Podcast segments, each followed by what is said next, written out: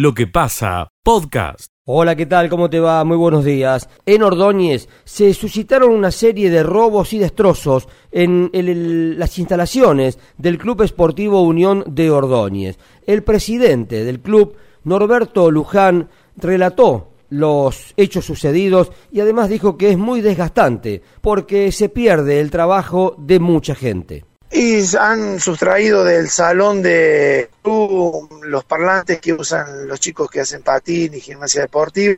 Y hace poquito tiempo hemos comprado una para para la limpieza del salón y bueno, este fin de semana, el sábado, teníamos un cumpleaños de 15 y cuando fuimos a llevar todos los elementos de limpieza y demás, nos encontramos con que faltaba el hidrolavador. Esto es un cúmulo de, de, cosas que vienen desde principio de año, ¿viste? Y bueno, y así continuamente, a principio de año estábamos trabajando en el piso de la cancha y habíamos dejado el tractor eh, en el medio, en el círculo central de la cancha, y está todo cerrado con candado y demás, y cuando volvimos el otro día nos habían robado las baterías, y así se va acumulando, eh, candados rotos aparecen todos los días, y bueno, es, algo que desgasta, ¿viste? Así escuchábamos al presidente del Club Esportivo Unión de Ordóñez, Norberto Luján. La policía está investigando los hechos, pero aún no tiene avances en cuanto al posible esclarecimiento. Desde Radio Sudeste, en Justiniano Pose, informó Adrián Leonardi. Escucha lo mejor de lo que pasa. El gobernador Juan Schiaretti se refirió a la decisión que ha tomado la provincia de asumir el mantenimiento de la Ruta 6 y garantizó la continuidad de más de 50 puestos de trabajo del ente intermunicipal. Los tres peajes que son administrados por el ente ubicados en Tancacha, Dalmacio Vélez y Cruz Alta dejarán de funcionar. Lo primero que hemos garantizado es que los empleados pueden seguir teniendo sus puestos de trabajo en, en eh, distintos organismos, sostuvo el gobernador. Cabe señalar que la Ruta 6 inicia su recorrido en Río Tercero, atravesando los departamentos de Tercero Arriba, Unión y Marco Juárez, finalizando su recorrido en el límite con la provincia de Santa Fe. Relacionado a este tema tan candente y preocupante, debemos decir que Graciela Monzón, delegada gremial de Huecara, Tancacha, confirmó que Mañana, jueves, se realizará una asamblea en sector cabina de peajes en Tancacha para tratar pasos a seguir de aquí en más en base a lo ofrecido hasta el momento por parte del gobernador Juan Escaretti. Para el habitual contacto regional de noticias, Norberto Rivero, FB Siempre 90.3 Tancacha, ustedes. Escucha lo mejor de lo que pasa.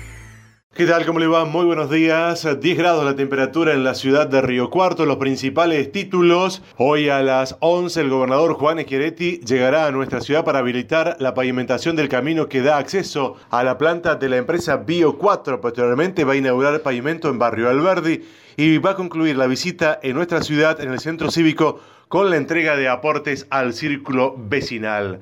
A los jóvenes de nuestra ciudad les cuesta ingresar al mercado laboral el dato surge del primer informe del Centro Regional de Estadísticas del Consejo Económico y Social. Al no llegar a un acuerdo con autoridades de ANAC y Fuerza Aérea en la reunión de ayer, trabajadores de ATE retomaron el, paro por tiempo indeterminado en la prestación de los servicios de seguridad en el aeropuerto de Las Higueras y no hay vuelos de ningún tipo desde la jornada de ayer. Descartan que la crisis haya impactado en el avance de los proyectos votados en el marco del presupuesto participativo que lleva adelante el municipio. Un referente de la CGT Nacional aseguró que los contactos entre Massa y la conducción son permanentes Ayer estuvo en Río Cuarto el secretario del Interior de la Confederación General del Trabajo, Horacio Otero, que defendió el sistema de paritaria al tiempo que no descartó que haya un bono para atender ante la fuerte caída del poder adquisitivo del salario de los trabajadores. La temperatura máxima prevista para hoy en la ciudad de Río Cuarto en una jornada primaveral en este invierno es de 27 grados. Desde Río Cuarto informó Fabián Petenati. Escucha lo mejor de lo que pasa. tercera audiencia en la jornada de hoy por el juicio de la muerte de la menor de 15 años, Lucrecia Ñañe, por mala praxis.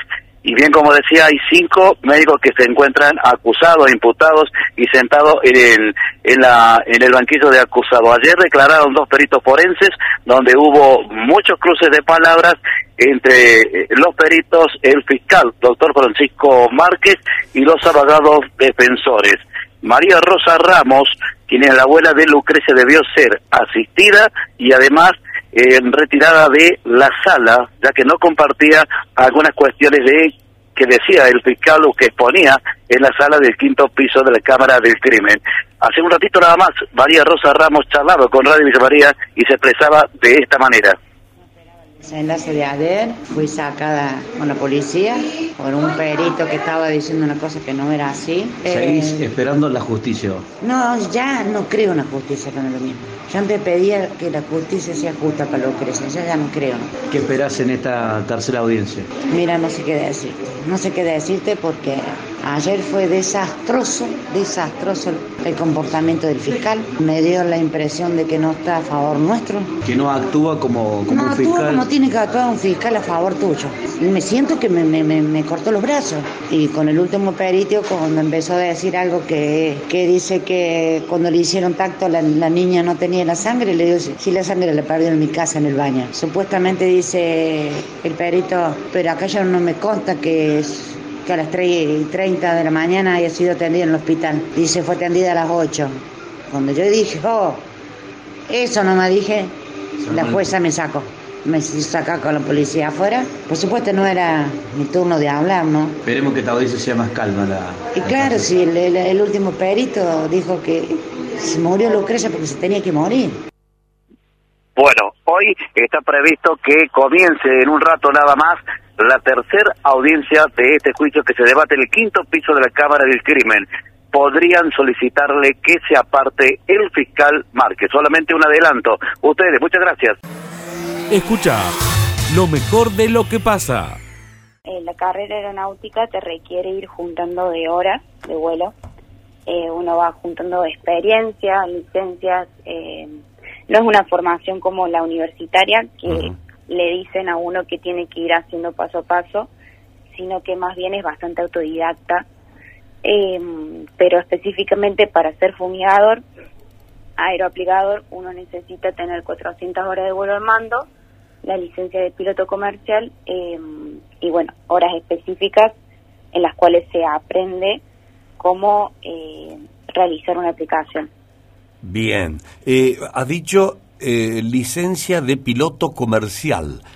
¿Significa que podés volar algún aparato más grande que el avión aeroaplicador? Los aviones se limitan por peso. Nosotros tenemos una licencia limitada por peso. En caso de volar un avión más grande, por así decirlo, uno necesita una habilitación especial. Ah, bien. Es decir, a medida que te vas subiendo diferentes aviones, te pueden ir habilitando a ellos. Bien. Lucía, ¿y cuánto tiempo lleva recibirse? Querida profesión, me, está sonando lindo esto de aeroaplicador, ¿no? Eh, ¿Cuánto tiempo lleva hacer la carrera? Y la carrera va a llevar el tiempo que uno pueda dedicarle. Eh, al ser así tan autodidacta, como te decía, que uno tiene que ir juntando hora a hora de vuelo, va a depender mucho del tiempo, disponibilidad y a veces del bolsillo. Eh, si lo, se lo puede hacer de manera trabajando está muy bueno porque uno puede ir sumando horas de diferentes maneras. Eh, pero bueno, a mí, por ejemplo, yo vuelo hace unos ocho años. Ah, claro, tengo unas cuantas horas de vuelos previa. pero, pero que la, el, digamos la el título o la habilitación, no sé si es título o habilitación, eh, Lucía. Es una licencia. Una licencia, bien. Esa licencia, por más que tengas 10 años a lo mejor de vuelo, no se, no se otorga hasta que se cumplimente este requisito primero, que Exacto. es 400 horas. Exacto, sí. Eh, y más allá de las horas, ¿qué, eh, ¿qué experiencia que hay que demostrar en el aire? ¿Hay algo más que hacer en el aire? ¿Demostrar qué? Claro, ante un inspector de ANAC uno demuestra los conocimientos. eh, en el examen te volas con él, después volas solo en un avión específico. Eh, mostrás, digamos, hace una demostración de cómo aeroaplicarías un campo. eh, y también se hace un examen teórico. Correcto, bien, bien, bien. En el examen ese, y, y- ya te libero, Lucía, disculpanos, ¿eh? pero la parte humana, el, el proteger a la comunidad, que hay sectores que aerofumigar están cercanos al, al ejido urbano, eso, eh, ¿cómo se tiene en cuenta en, en la exigencia?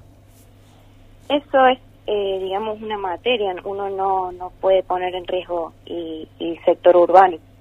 O sea, uno de- de- pasa a ser automáticamente responsable, tiene una responsabilidad y tiene que cuidar a todo lo que sea eh, sector urbano. No representa un peligro, digamos, para la sociedad. Está bien.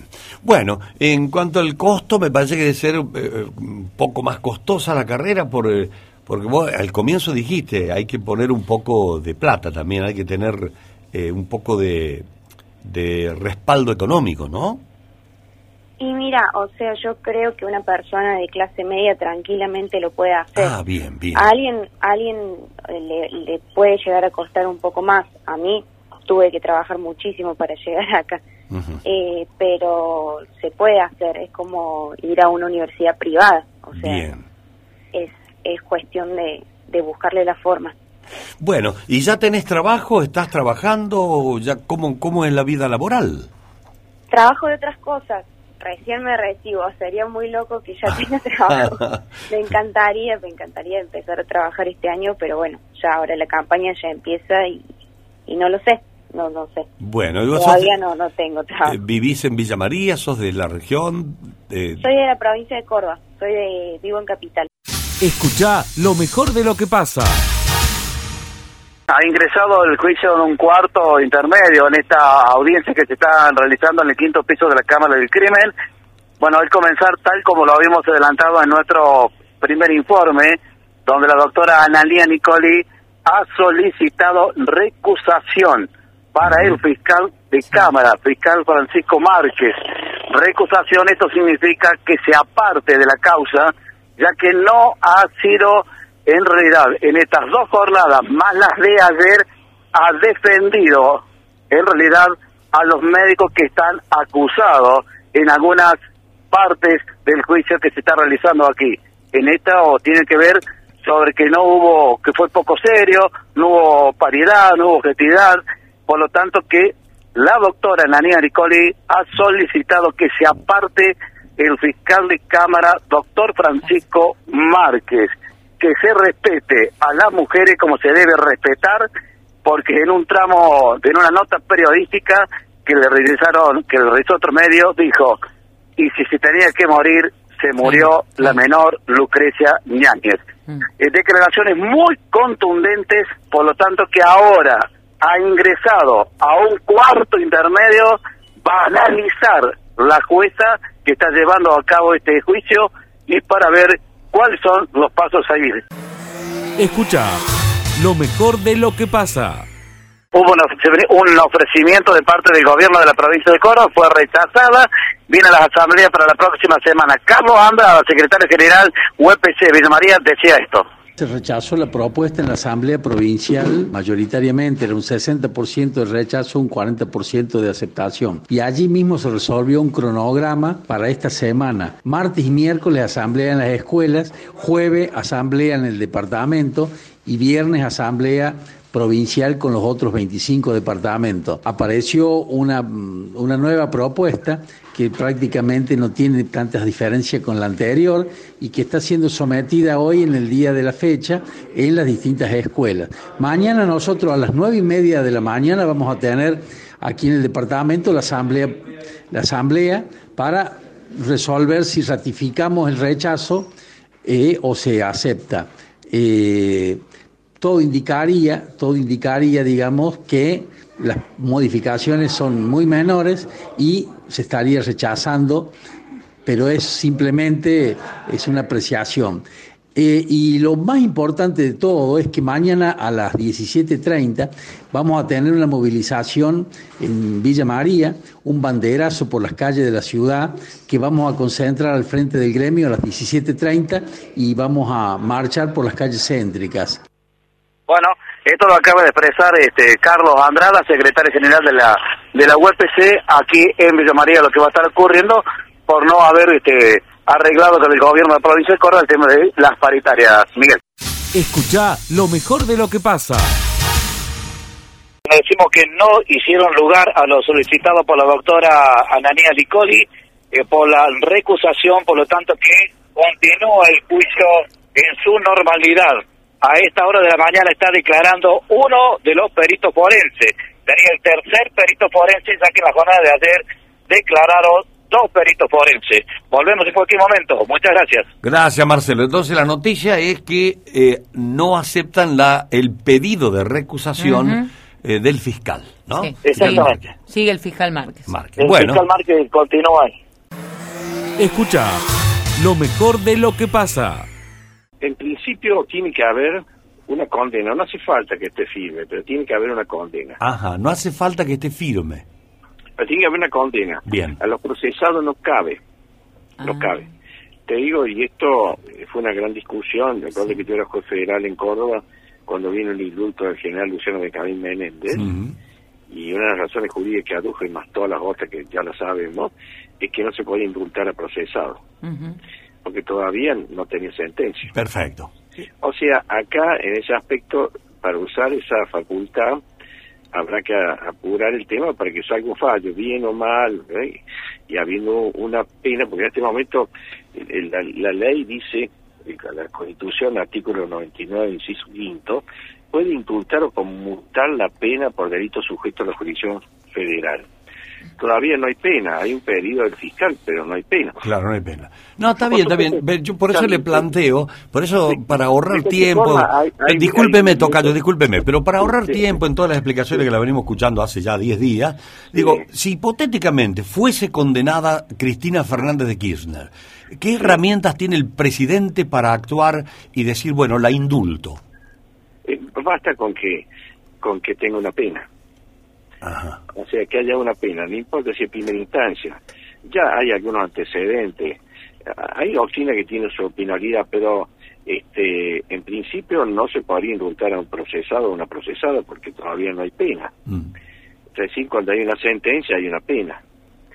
Este, yo no entiendo que tenga que estar firme, pero sí tiene que haber una pena. Bien, pero digo, digo, doctor, el presidente en sus facultades como Sí. primer mandatario eh, no tiene ninguna traba para hacer un para la facu- en la facultad de indulto, digo, no tiene.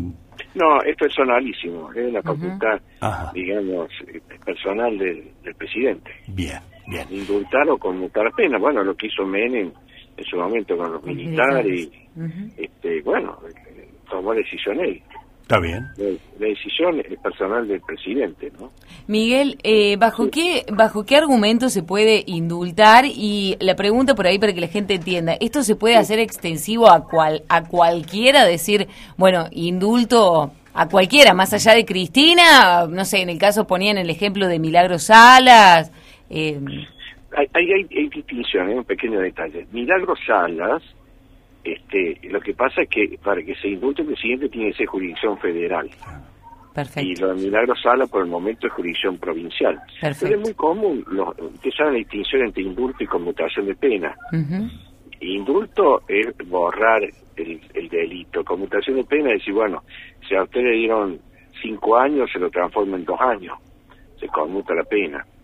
Eso es muy común a nivel provincial, advierto. ¿eh? Acá en Córdoba hay historia interesante con in- inconmutación de pena e indulto, que no es lo mismo que la amnistía, ¿no? La amnistía en la facultad general que ejerce el Congreso, ¿no? Sí. Acá hay alguna planteo ese aspecto simpático con el cura Brochero, bueno, estuvo en Córdoba, que pedía casualmente que se indultara o se conmutara pena a muchos presos que ni tenían causa y estaban ahí arru- arrumbados en la, en la cárcel de la San Martín. Ese- lo que pasa es que a veces a nivel nacional se ve menos porque las causas eh, provinciales, el indulto está en manos del gobernador. Claro. En ese caso, de- en el caso de Sala sería Morales, Morales. quien tendría Morales. la facultad de indultar, conmutar o no. Puede Eh, haber una variable, que yo lo sostengo, que es la posibilidad cuando se vuelva federal. Usted dirá cuando se vuelve federal. Y bueno, ahí está una discusión doctrinaria que podría ser que la causa esté apelada a la Corte, y la Corte es un tribunal federal. Podría haber algunos argumentos a favor de hacerlo cuando esté en la Corte. Está bien. Este, pero por el momento la facultad es de los gobernadores, no del presidente, en las causas provinciales. ¿no? Bueno, lo ha explicado muy bien, muy bien. Bueno, así que eh, nosotros creíamos, o pensábamos, en realidad pensábamos, y lo hemos llamado para ilustrar a la gente que escucha también, pensábamos que eh, para indultar el presidente eh, tiene sus facultades con alguna condición, pero usted dice que no, es un, él, él dice indulto e indulta y listo y se terminó, se terminó el asunto. Es así. Así, sí, y a veces hay casos históricos muy interesantes. Una vez pasó con Hipólito Yrigoyen, este, resulta que una persona robó tres pares de medias mm.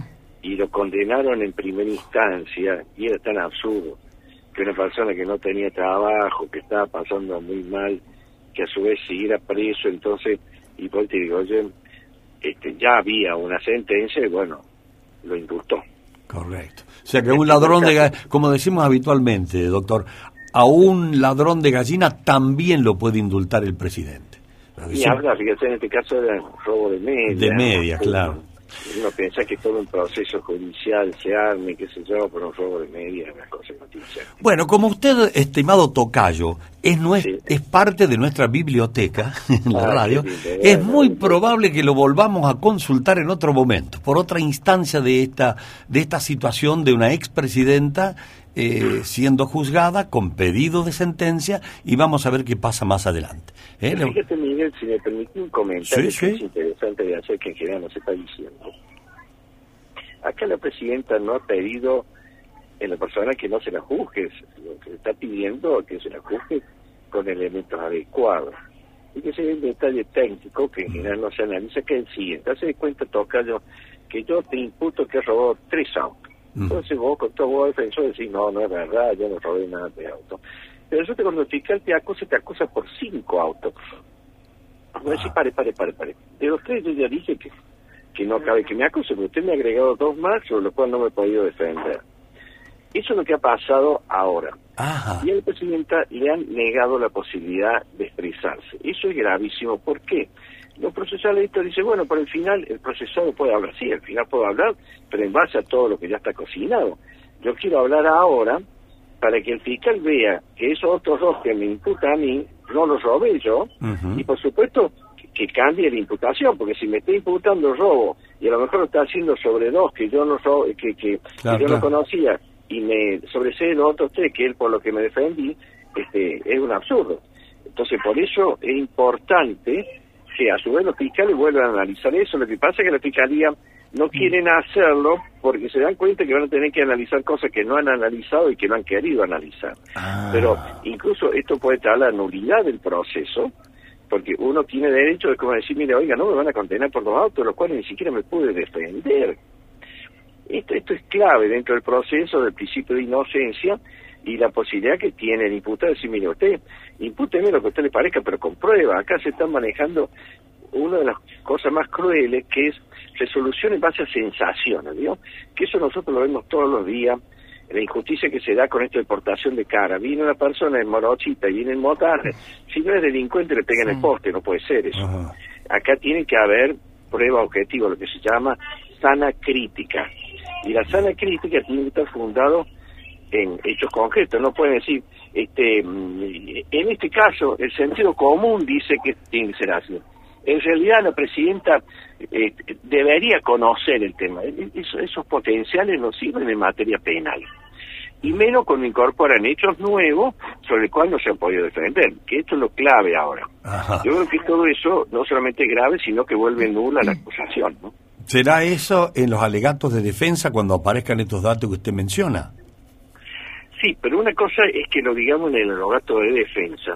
Otra cosa es que los fiscales reanalicen el tema. claro. sí, antes de...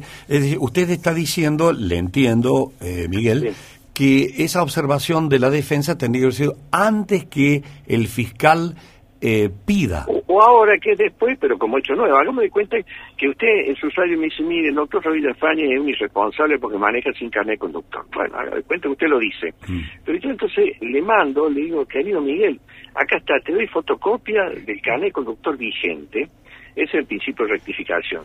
Lo menos que puedo hacer el otro día es decir, no, me rectifico.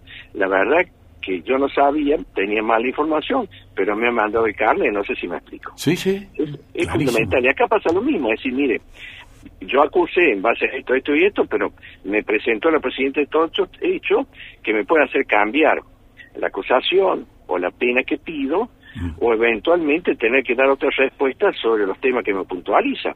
Pero si yo después digo, no, no está cerrado, mala suerte, doctor, y yo dije que usted no tenía carnet, mala suerte, pero si tengo carnet, que no, no importa, ya está, dígalo cuando pueda. Rompe la lógica de la defensa en juicio, eso es, es muy cruel, y eso tiene que servirle tanto a la presidenta como a cualquier ser humano que se someta a la justicia, ¿no? Y a su juicio, en este caso, ¿está rota e- es- ese derecho? Y sí, evidentemente, fíjate, ella había pedido que se analizara las 51 causas que le imputaban Sí. y resulta que analizaron nada más que cinco y las periciales dieron a favor de que no había habido malversación de fondo y que se correspondía con los datos que se había realizado. Y solo en base a cinco la están acusando, dejando de lado los otros argumentos que habían pedido que se analizaran. Y, y a su vez se está manejando un criterio, como le digo, de sensaciones. Sí, ¿Cómo sí, no sí. puedo sabido? El sentido común dice que es así. Realmente eso no son criterios para resolver penalmente. Y Yo tengo que decir, mire, Miguel, robaste el auto porque te vieron, acá hay una foto, acá tenés la prueba tal y tal y cual. Pero si a su vez yo no te dejo ni siquiera que te defiendas de que incorpore dos autos nuevos, Claro. rompe la lógica de la defensa en juicio. Escucha lo mejor de lo que pasa. del intendente municipal invitó a los comerciantes de alrededor de la plaza porque querían saber y había la molestia por la por los hechos que vienen ocurriendo, no en ese sector, pero queda muy oscura la plaza, los comerciantes medio como que se les caen las ventas, y ahí estuvo Oscar Cachi Mistraletti, estuvo Lobeletti y otros comerciantes más de diferentes rubros para charlar y sacarse algún tipo de duda eh, con el intendente municipal y demás funcionarios. Eh, Peletti charlaba hace un ratito nada más contra- con nuestra unidad exterior y decía esto. Para pedir algunas explicaciones, porque vamos un poquito lerdo a esto, y a la noche es una boca de lobo. Entonces el intendente, bien predispuesto, vino y nos dio las explicaciones que necesitábamos nosotros, que estamos eh, todos al frente de la plaza. ¿Nota algún cambio Eh, usted? eh, sí, un cambio muy grande. Y un cambio para bien. Se ve hermosa. Eh, Luces, veredas. eh, las veredas están el 80% listas. Eh, él, la idea de él dice abrir, de inaugurarla el 27 de septiembre del Día de Villa María, que inclusive han invitado a la nieta del que hizo la plaza, el señor Salomón, ¿eh? va a venir la nieta. Eh, es algo muy lindo. Yo lo veo que vamos a llegar muy con lo justo, muy con lo justo, porque le falta mucho todavía. Pero a lo mejor se va a inaugurar eh, faltándole lo mejor algunos elementos, pero se la ve muy linda, muy, muy linda, le han hecho todos los cambios posibles. Y yo me saqué el- las ganas de preguntarle algunas cosas que a mí me urgía. Como sé, la plaza anterior era muy oscura y mucha gente, mucha gente con los chiquitos no se animaba a cruzarla en diagonal a la plaza, porque le tenía miedo por la oscuridad.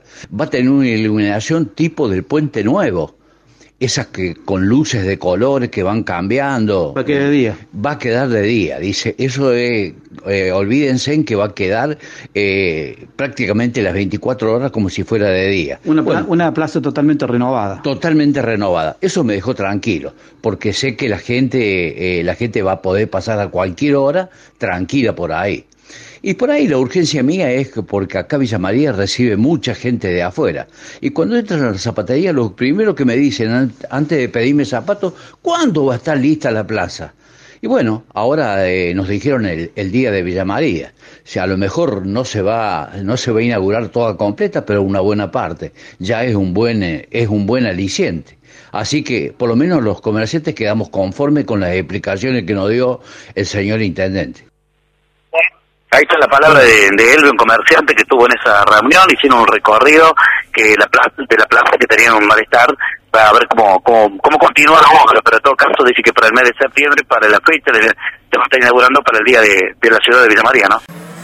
Escucha lo mejor de lo que pasa. Bueno, básicamente el fundamento es que esto es un ataque a la separación de poderes, que es uno de los elementos esenciales de la democracia, y así está definido en la, en la Carta Democrática, Democrática Interamericana, en el artículo 3, y en los diferentes tratados que regulan la función judicial a nivel internacional, tanto en las reglas de la ONU para la función de los fiscales, que garantizan una completa independencia del Ministerio Público de los diferentes poderes. Y es que si hablamos de democracia, tenemos que recordar que estamos en la teoría de los frenos y contrapesos y por eso es que el Poder Ejecutivo no puede intervenir en las decisiones del Poder Judicial.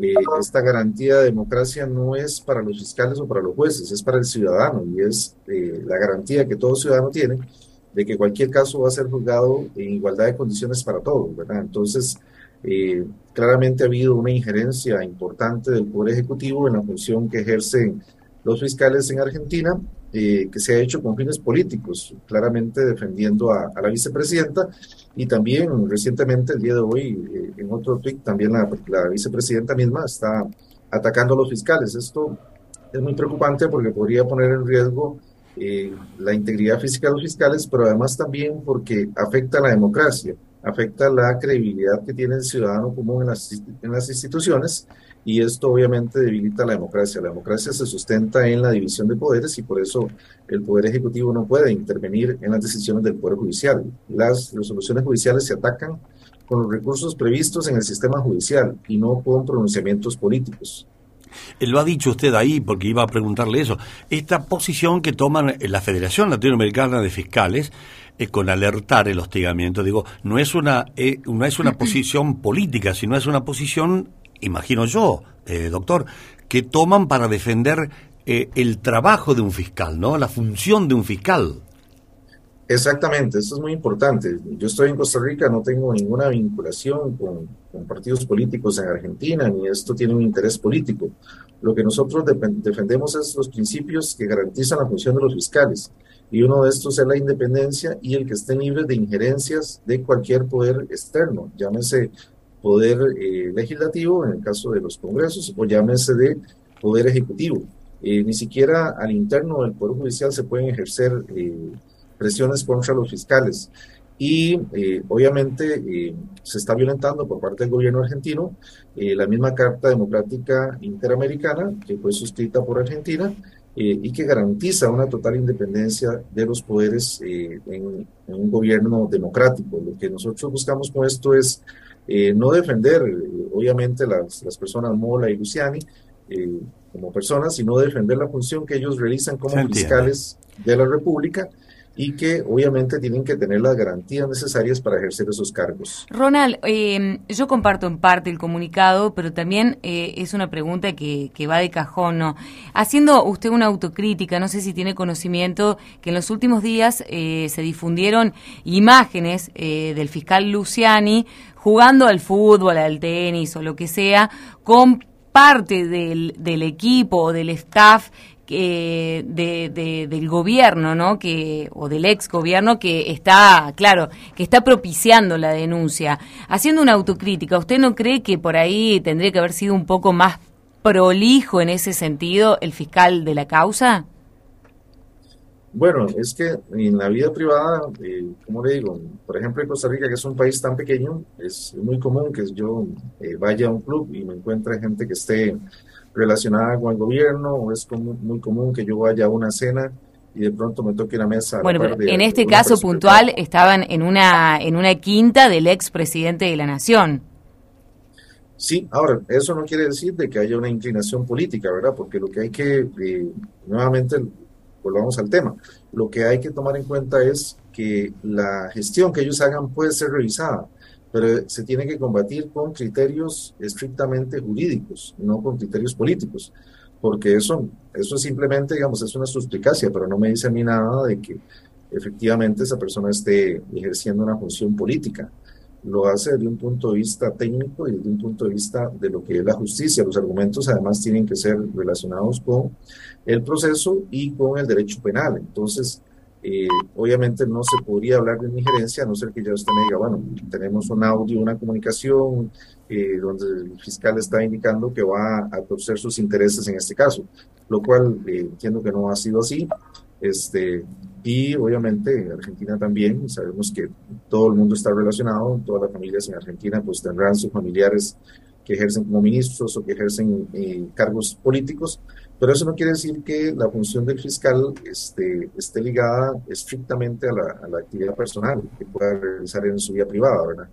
Entonces, particularmente, lo que me parece muy grave aquí es eh, que sí hay una injerencia directa del Poder Ejecutivo en la función que realizan los fiscales. Y me parece que no es este el momento, porque recordemos algo importante acá, y es que el asunto no ha sido resuelto. Están apenas en la fase de conclusión de los fiscales y esta presión mediática y la presión ciudadana que se puede dar en los diferentes llamados que ha hecho el gobierno a salir a las calles, a hacer piquetes, a, hacer eh, convocatoria de marchas, sí puede influir en los jueces que van a resolver el asunto. Y eso sí es muy grave porque estamos eh, hablando de que se puede torcer la voluntad judicial. Sí, a mí, a mi entender, muy, muy burdo, y en esto no voy a compartir con usted, eh, es, muy burdo mi entender, pero eh, para mí hay cierta improlijidad por parte de, de, Luciani, porque estamos hablando de una causa de, de, mucha envergadura, con una figura política de súper impacto en Argentina, y a mí mm, me parece que eh, esto se iba a prestar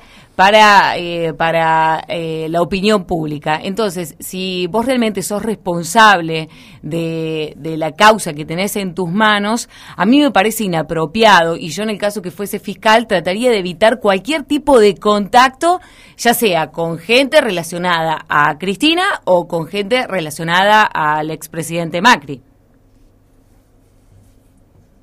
Bueno, es, un punto de vista, obviamente, ¿verdad? Recordemos que esta causa que se están llevando ellos es una causa que, que inició, entiendo, hace más de 12 años, eh, cuando Macri no estaba ni siquiera este, en el poder en Argentina. Recordemos que Macri terminó recién nombramiento y no, no es tan viejo de hace 12 años.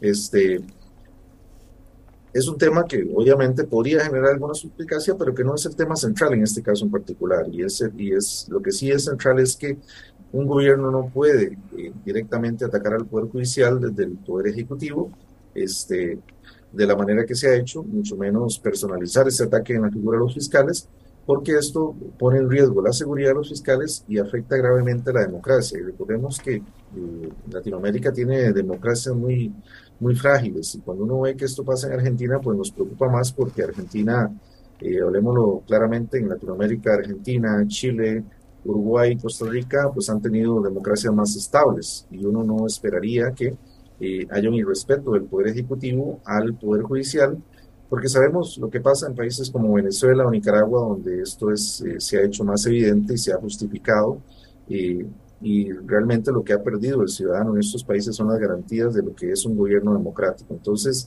yo lo que llamaría es respetar la democracia, a que sí, este, pues no hay un acuerdo respecto a la forma en que se resuelve un asunto en la vía judicial se acuda a las vías que hay establecidas, que son los, diferentes recursos, pero que no haya una, eh, una relación directa en, el Poder Ejecutivo sugiriendo cómo tiene que llevarse adelante un proceso judicial, porque me parece que también sería muy grave el contrario, que desde el Poder Judicial, por ejemplo, le estuvieran indicando a, al Poder Ejecutivo cómo tiene que gobernar o, o cómo tiene que tomar determinada decisión. Entonces, la independencia de poderes es una garantía eh, para todos los ciudadanos y es además eh, una de las formas de asegurar la vigencia de la democracia.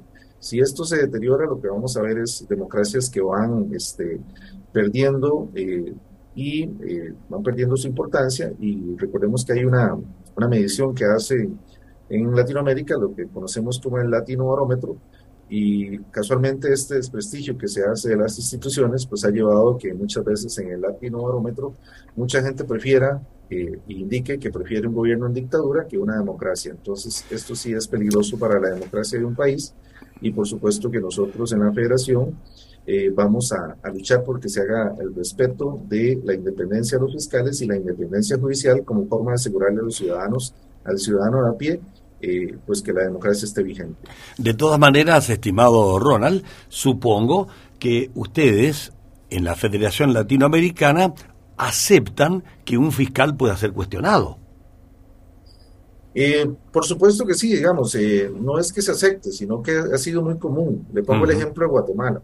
Eh, Guatemala tenía una, un organismo que se llamaba la CICIC, que terminó recién en el año 2019, fue expulsado por el gobierno, eh, ante, un, ante lo que se llamó la, la primavera chapina o la primavera eh, guatemalteca.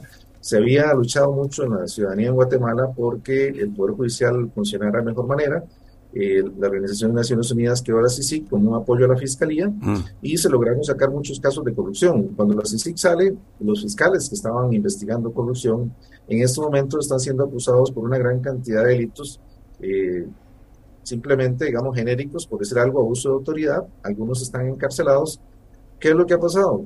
Eh, básicamente, lo dijo Iván Velázquez cuando salió de la CICIC, aquí puede pasar dos cosas, o se refuerza el Ministerio Público y se fortalece la democracia, o por el contrario se debilita y la corrupción toma eh, el poder en Guatemala y se da lo que conocemos como una clectocracia. En estos momentos en Guatemala hay una clectocracia. ¿Por qué? Porque se ha eh, atacado de- desde todo punto de vista los fiscales que investigaban corrupción y más bien los que están ahorita detenidos son los fiscales que investigan corrupción. Y eso no se puede permitir porque al final de cuentas lo que nosotros queremos es que la democracia como sistema se fortalezca y que los gobiernos democráticos sean respetuosos de la separación de poderes. Está bien. Eh, Eh, créame, Ronald. Sabemos que son, que Eh, son cre- cuestionados en casos importantes. Créame que estamos tentados a seguir la conversación Sí. con ustedes porque está lindo, pero este es un programa general, no es eh, un programa específico, ¿no? Y le pido disculpas por eso. Pero No le- se preocupen. No, no, está bien, está bien. Eh, porque también quería llevarlo al tema Lula, porque un fiscal eh, permitió que Lula, o permitió, un fiscal pidió prisión para Lula y efectivamente se la dieron. Y después eh, Lula fue liberado. Pero tendríamos que mm, necesitar más tiempo, la verdad. ¿Lo podemos llamar en otro momento, estimado eh, Ronald? Sí, señores, eh, con mucho gusto estamos a la orden en la federación, este, estamos defendiendo estas causas y estamos también pues, anuentes a eh, analizar cualquier situación que se dé y, y más bien mucho gusto en haberlos saludado el día de hoy eh, y nuevamente un saludo a toda la, los audien- toda la audición que tiene el programa en Argentina. Escucha lo mejor de lo que pasa. La columna de Martín Alanés. Bien, lo decimos en el título. Podemos hablar de noticias o columna concatenada a este espacio respecto a lo que hablábamos el día lunes.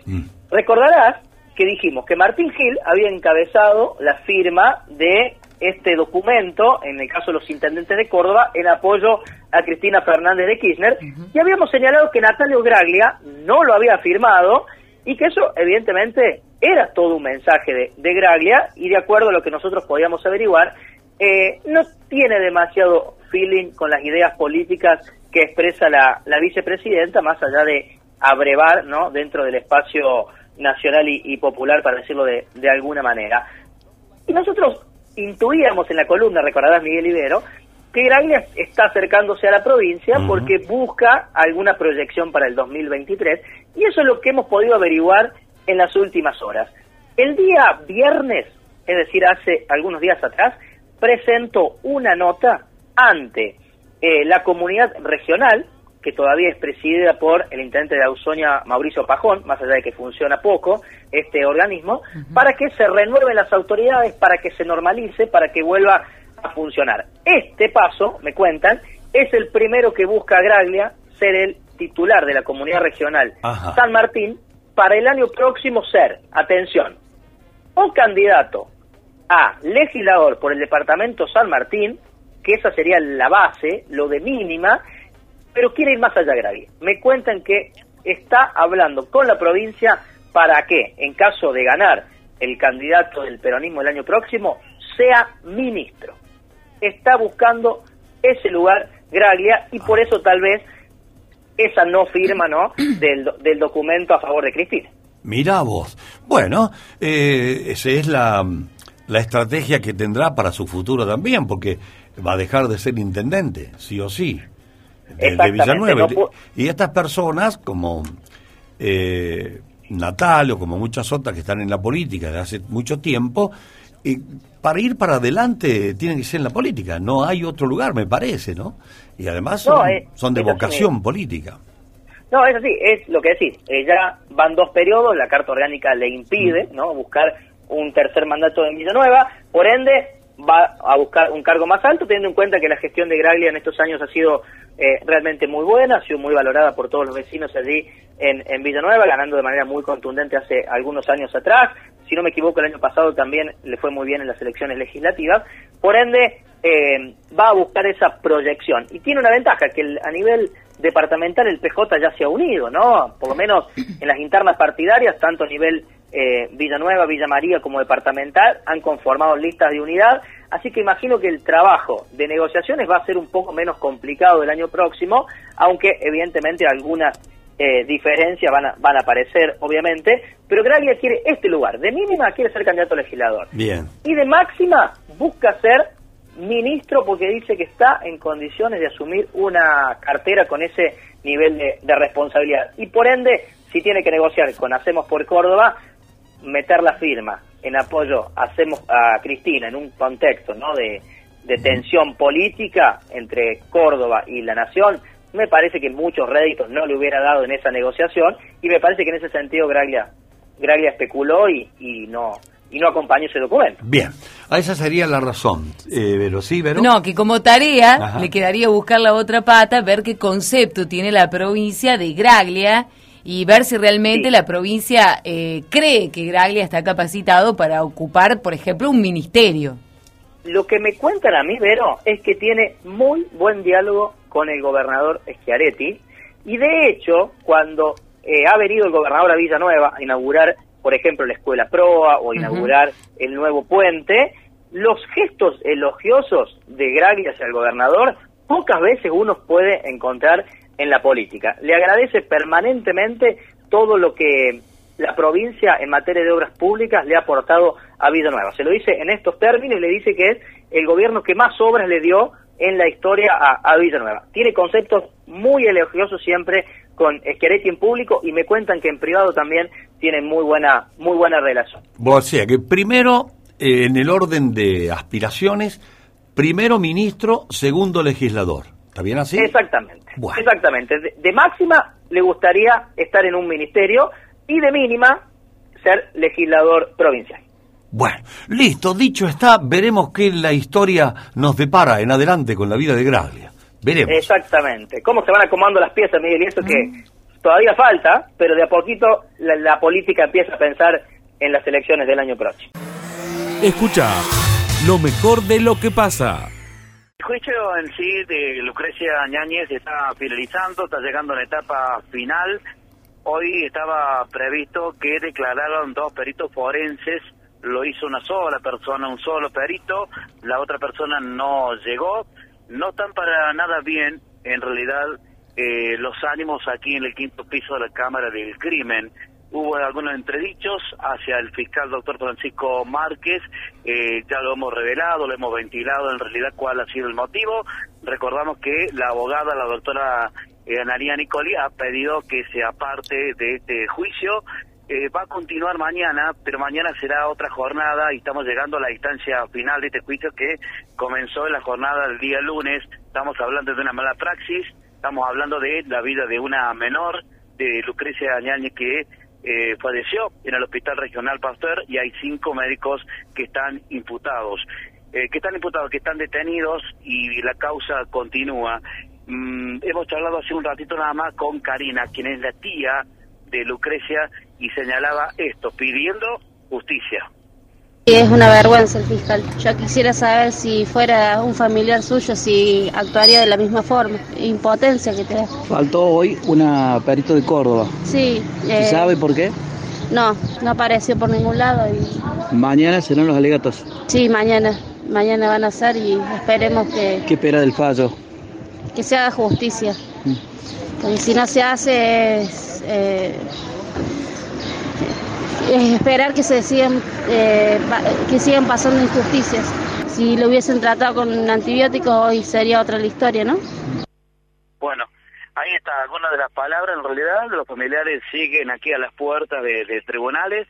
El juicio en esta etapa, en esta audiencia ha finalizado. Mañana eh, va llegando etapa decisiva, por lo tanto que alrededor de las 9 y 30 van a comenzar los alegatos de los abogados defensores, de la, de la doctora y además eh, del fiscal Francisco Márquez. Lo que pasa, podcast.